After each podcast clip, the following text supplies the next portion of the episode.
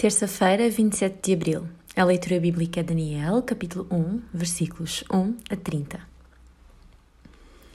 Por isso, Deus, por mão misteriosa, fez escrever estas palavras. A sua leitura é a seguinte: Men, men, tekel, farzim. Ou seja, men, Deus contou os dias do vosso reinado e fê-los chegar ao fim. Tekel, vossa majestade foi pesado na balança e era leve demais. Farzim, o vosso reino foi dividido e dado aos medos e aos persas. Imediatamente, Belzazar deu ordens aos seus servos para que vestissem Daniel com um manto de púrpura real e lhe pusessem uma corrente de ouro ao pescoço, e fez dele a terceira pessoa mais poderosa do reino. Naquela mesma noite, Belzazar, o rei da Babilônia, foi morto. Belsazar Conhecia o passado, mas não quis saber.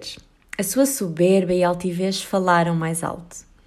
Foi preciso a mãe chamar-lhe a atenção. No auge da festa, todos estão embriagados e Belzazar usa as taças que tinham sido do Templo de Jerusalém para beberem por eles em homenagem aos deuses da Babilônia. Dedos escrevem palavras que expressam a condenação do império, aterrorizando a todos. A altitude de Belsazar teve consequências trágicas.